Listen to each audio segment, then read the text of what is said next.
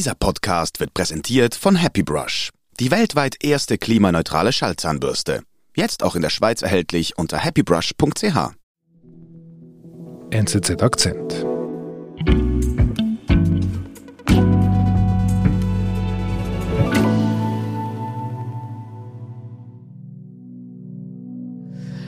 Wir sind im Hotel Roshan Plaza, das befindet sich im Stadtzentrum von Kabul.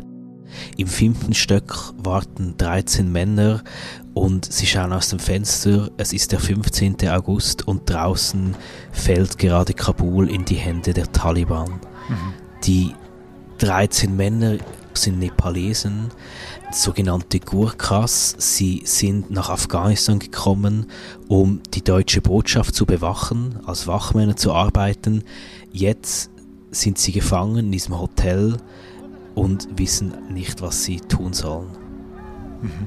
Warum gefangen? Diesen Männern wurde ein Job in Kabul versprochen als Wächter der deutschen Botschaft. Sie haben diesen Job nie erhalten und mussten aber ihre Pässe abgeben, durften das Hotel nicht verlassen und als Kabul in die Hände der Taliban fiel, wurden sie einfach zurückgelassen. Tausende nepalesische Ex-Soldaten arbeiten in Afghanistan als Wachmänner. Andreas Babst erzählt vom Schicksal dieser Gurkhas. Es ist eine Geschichte von gescheiterter Hoffnung und Ausbeutung.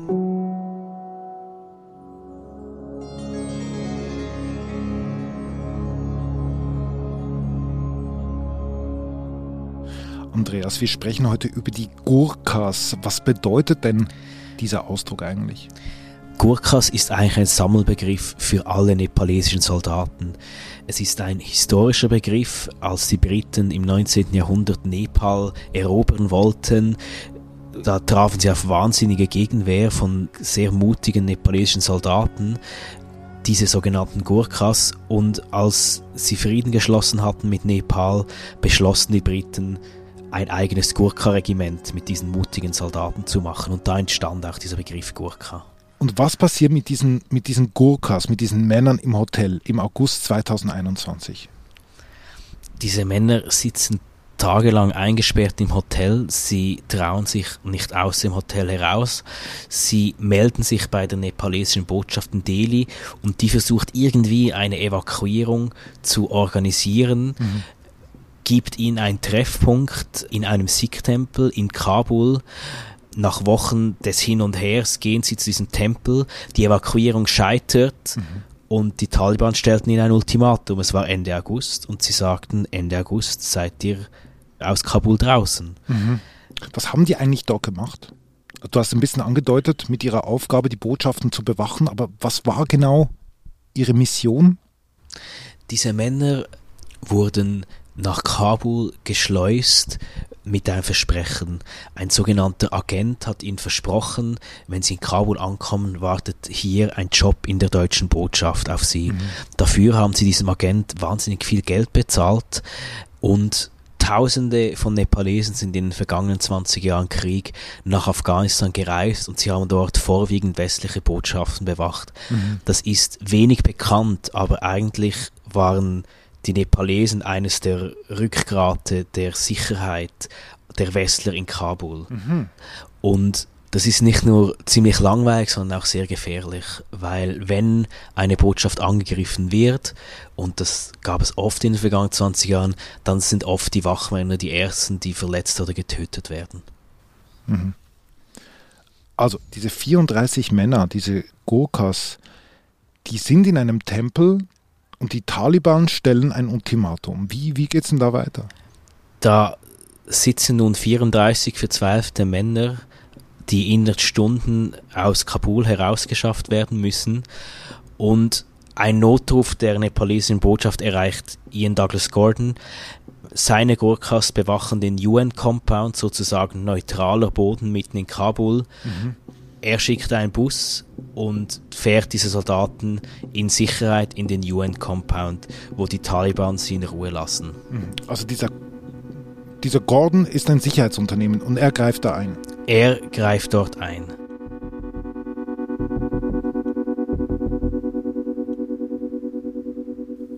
Und wie hast du davon erfahren? Ein Gurka in Indien, den ich äh, getroffen habe, hat mir diese Geschichte erzählt und ich wollte sofort mehr erfahren und bin nach Kathmandu gereist, um diesen Gordon und diese Gurkas, diese gestrandeten Gurkas zu finden. Ladies and gentlemen, welcome to Kathmandu, Nepal. We have just landed at Tribhuvan International Airport. Okay.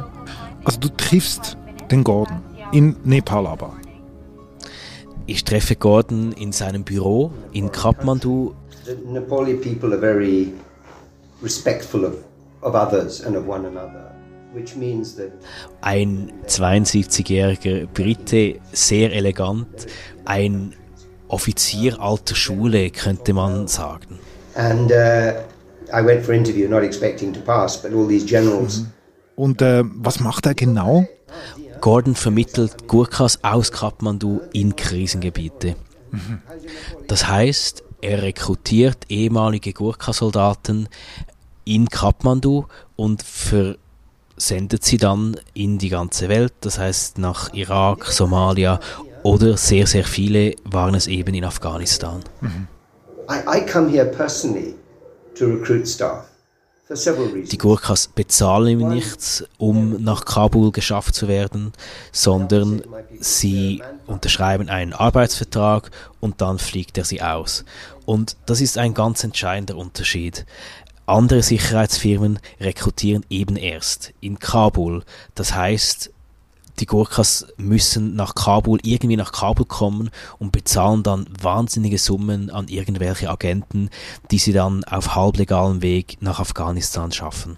Würdest du sagen, er ist quasi der Gentleman unter den Sicherheitsleuten oder wie würdest du das beschreiben? Das ist vielleicht auch ein bisschen übertrieben.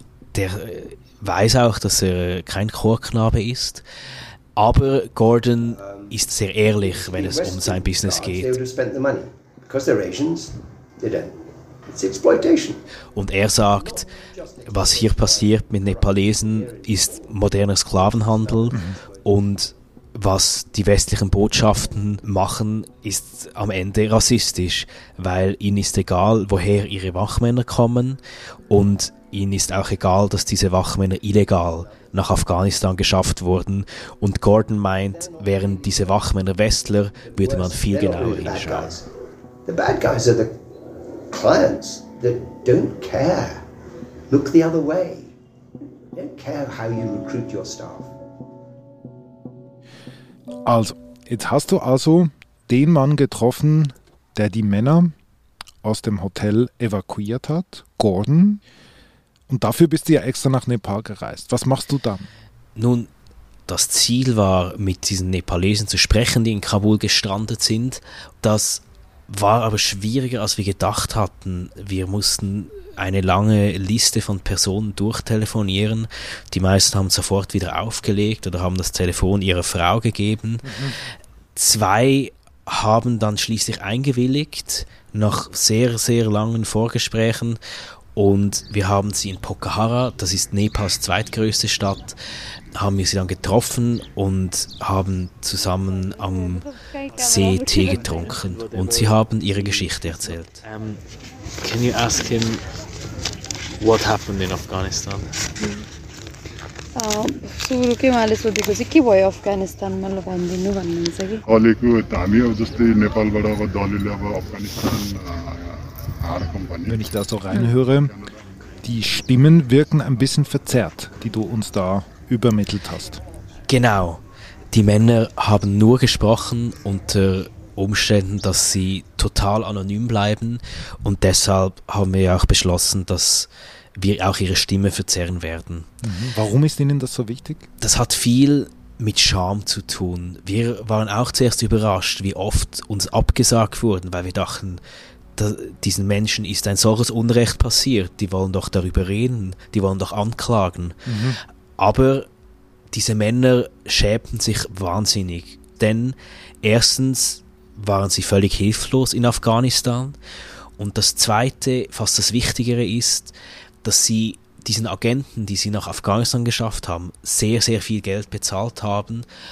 Sie haben sich Geld ausgeliehen und alle haben erwartet, dass sie jetzt nach Afghanistan fahren und dort viel Geld verdienen werden. Nur haben sie in Afghanistan kein Geld verdient. Sie sind mit leeren Händen zurückgekommen, haben es oft nicht mal ihren Nachbarn erzählt, was ihnen passiert ist, weil sie sich so sehr schämten, aus diesem Krieg mit leeren Händen zurückzukehren. Oh. I think it's also a matter of prestige and respect. Hmm. Hmm, hmm. So you would lose face in front of them and also you mentioned. Aber dennoch, ich meine, sie können ja nichts dafür, was in Kabul passiert ist. Sie können überhaupt nichts dafür und trotzdem schämen sie sich. Würden Sie nochmals zurückgehen, wenn Sie könnten? Sie würden, und das ist vielleicht das, das aus unserer Sicht Paradoxe, aber ihnen ist ein wahnsinniges Unrecht passiert in Afghanistan. Sie sind zurückgekommen, sie haben Zehntausende Dollar Schulden und sie müssen wieder nach Afghanistan, um diese Schulden überhaupt abzubezahlen. Das heißt, wenn sie wieder eine Gelegenheit haben, werden sie sich nochmal auf die Reise nach Afghanistan begeben. Und das ist immer noch so begehrt. Also gerade bei diesen Leuten, die du jetzt auch am See triffst, diese Perspektive trotz allem. Genau, denn in Nepal selber haben sie keine Möglichkeiten auf einen Job. 1500 Nepalesen verlassen das Land jeden Tag, um im Ausland zu arbeiten. Und diese Gurkhas sind ehemalige Soldaten und sie können nur das. Und genau das wollen sie jetzt zu Geld machen. Und es gibt immer wieder Junge, die auch diesen Traum haben, die auch Gurkhas werden wollen, die später vielleicht auch als Wachmänner arbeiten wollen. Und ich habe versucht, mich dem ein bisschen anzunähern oder das besser zu verstehen und bin dann nach Pokhara in eine in ein Rekrutierungscamp gefahren, wo die Gurkhas ausgebildet werden. Wir sind gleich zurück. Happy Brush ist ein Münchner Startup, das nachhaltige und effektive elektrische Zahnbürsten zu fairen Preisen anbietet. Nun auch in der Schweiz erhältlich die Vibe 3, die erste klimaneutrale Schallzahnbürste mit 40.000 Vibrationen. Schau dich im Onlineshop um und entdecke neben Zahnbürsten auch vegane Zahnpasten. Als NZZ-Akzenthörer erhältst du 10% Rabatt auf www.happybrush.ch. Code HappyNZZ10.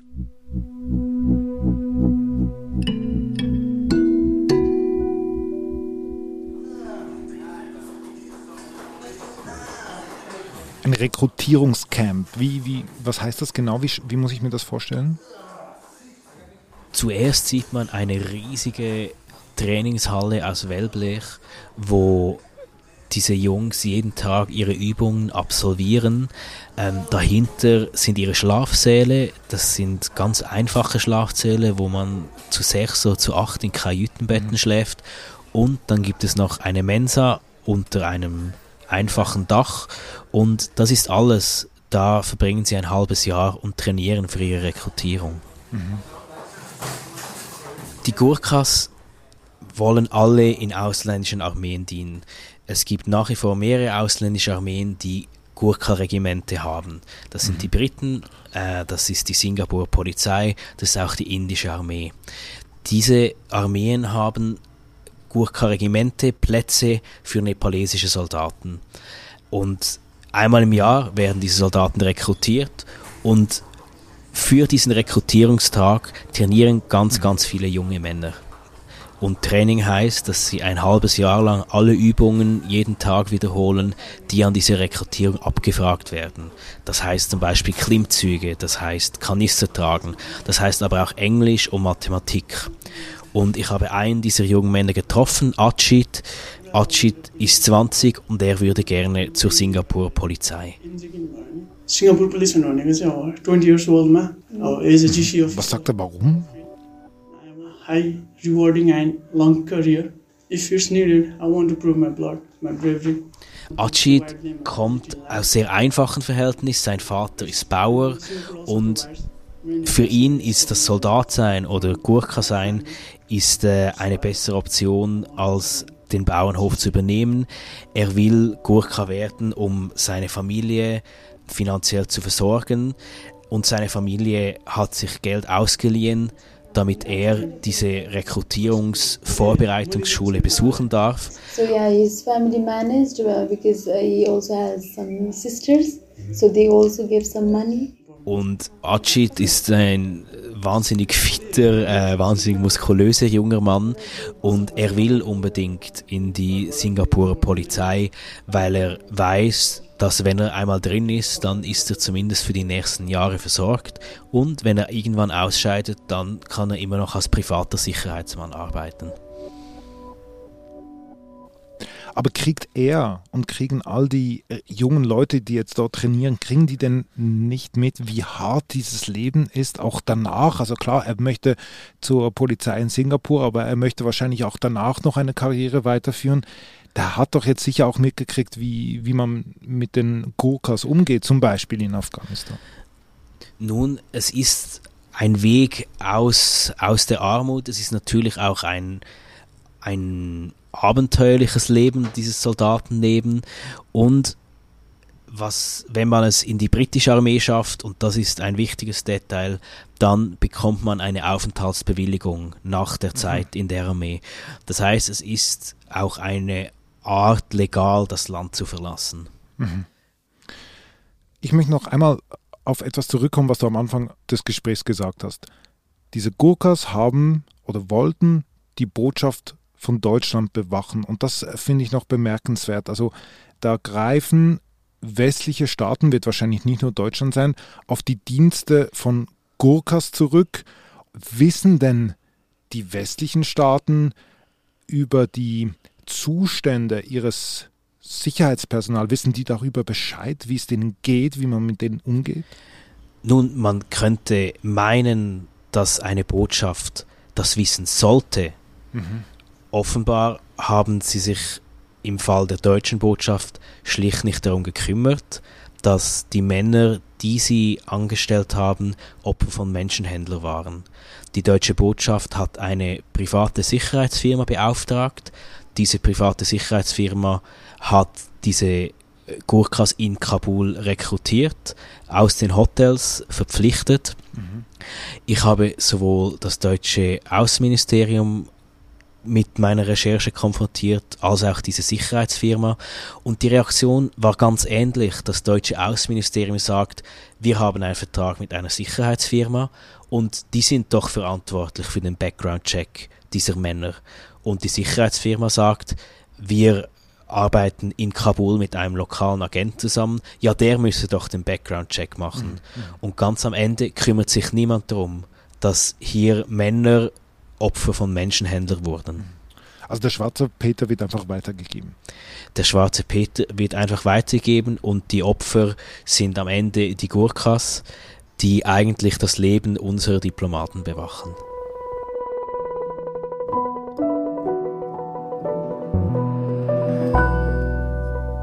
Lieber Andreas, vielen Dank für deine Recherche. Liebe Grüße. Danke dir. Und ich werde noch den Link deines Artikels bei uns in die Shownotes reinkopieren. Geht doch da drauf und da könnt ihr die ganzen Geschichten von allen Leuten noch viel mehr nachlesen. Vielen Dank nochmals, Andreas. Danke dir, David.